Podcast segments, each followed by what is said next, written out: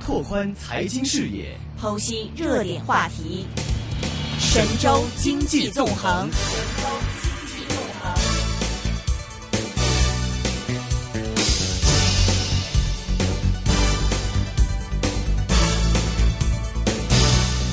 好的，现在我们电话线上呢是已经接通了前海开源基金的执行总经理杨德龙杨老师，杨老师你好。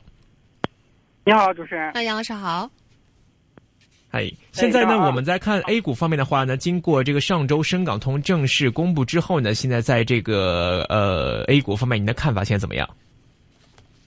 呃，A 股呢，现在应该说已经是呃呈现出震荡回升的态势，市场的重心呢也不断的上移。嗯。从跌前后两千六百多点呢，呃，一路的震荡上行。虽然说斜率不高，但是底部呢确实在抬升。呃，当时在上半年的时候我就指出，现在市场已经进入了底部之后的这个右侧，所以这个底部抬升呢应该是不争的事实。那这一次借助深港通开通的预期，蓝筹股发动一波行情，带领大盘呢重新回到三千零一百点之上。应该说呢，就是这个底部进一步的这个抬高。呃，因为有很多资金是炒预期的，所以等深港通真正开通之后呢，这个资金反而就开始撤退，呃，造成短线的这种回调。呃，等这些获利回吐的压力消化完之后呢，市场还会进一步的上攻。嗯嗯，可以详细跟我们说一说，在这个目前深港通开通之后，现在我们现在投资者里面看到还有哪些投资机会呢？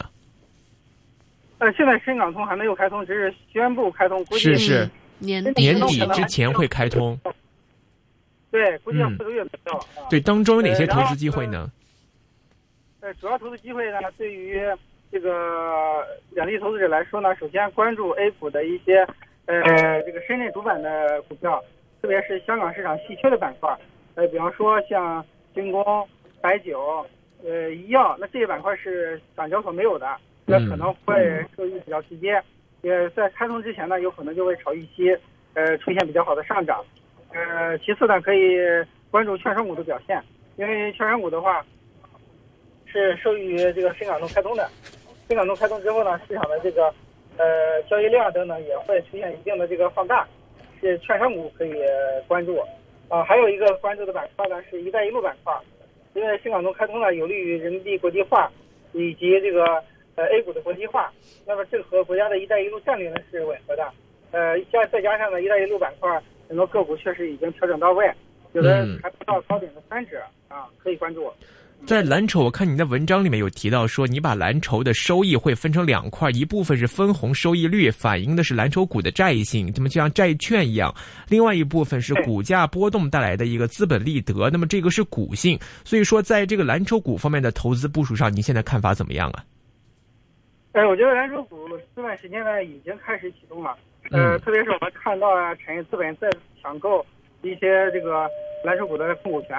呃，无论各方的目的是什么呢，他们都是看好这些股票的前景才去买的，所以这也体现了蓝筹股的吸引力。而很多从债券市场出来的资金呢，他们可能更加关注这些这个蓝筹股本身的这个呃分红率，分红率高的这蓝筹股也这个吸引了一部分资金的关注。呃，那么进一步的上升呢，可能需要呃一些这个场外资金入场。那这些场外资金呢，一方面来自于产业资本，另一方面呢，可能就来自于其他市场，比方说楼市啊、债市回流的资金。嗯。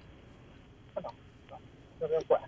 OK，好的，我们再来看一下这个蓝筹里面，现在您提的这种现象或者这种资金的部署情况，我们可不可以理解成现在的内地投资者在这个整个的资金部署上面，现在好像已经不像是以前是喜欢那种走炒作热热门的板块、热门的话题的这种模式，转而说来寻求一些相对稳定的以股代债的这种一种感觉啊？哎，是的，这这个呃，一方面是因为现在资产荒，是很多资金呢不到出口。那么这些，但是这些资金本身是偏好低风险的，所以他们会关注这些低风险的蓝筹股。另一方面呢，经过了股灾之后呢，投资者确实教训非常深刻，一些炒题材股和垃圾股的投资者呢，亏损很大。又加上最近又有新股创业板的股票因为加上市退市，呃，股价暴跌，这个也教育了投资者。所以大家现在更加重视的上市公司基本面。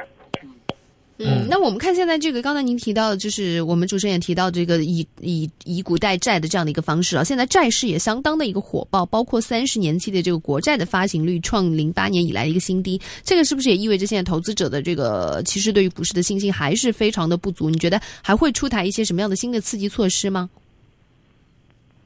呃，现在呢，确实这个债券市场已经是走得很牛了，然后债券收益率不断下降，嗯，呃，很多债券收益率的这个收益率甚至比股票的分红率还低，嗯，那这样的话就显示出这个投资者可能现在还是以避险为主，呃，那么这个呃，随着一些产业资本的入场的话，那个很多蓝筹股的价值呢会逐渐的得到投资者的认可，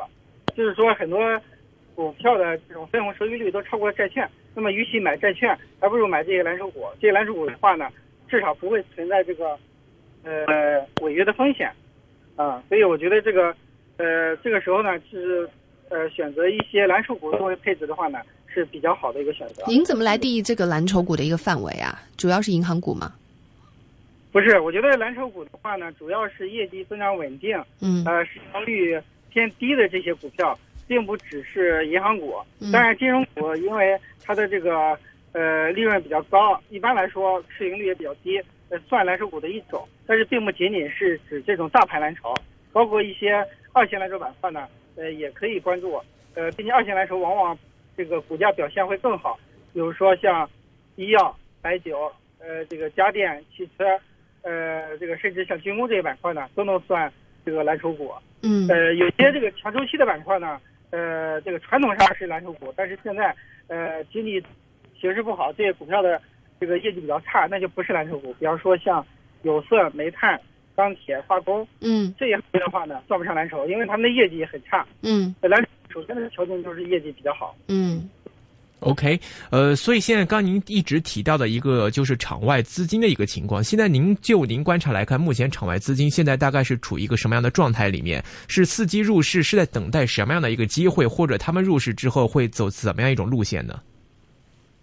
呃，场外资金呢，现在应该有一些已经是开始这个入市了。呃，其实产业资本网购上市公司的股权，其实也是入市的一种。呃，另外呢，从这个沪股通啊，以及从呃，这个保证金的余额来看呢，场外资金确实也在入市，但是这些场外资金呢，往往会在股市上涨趋势确定的时候才会，呃，大量的入市。现在还是呃小部分入市的这种节奏，还没有到大量入市的这个时候。呃，这个其实也是互为因果的。就市场的话，反弹趋势一确立，那么资金就会呃逐渐的入市，而这个资金呢大量流入，也会带来更好的反弹，这样的话就会形成正反馈。应该说现在已经启动了这个正反馈。OK，那 A 股后市的话怎么看？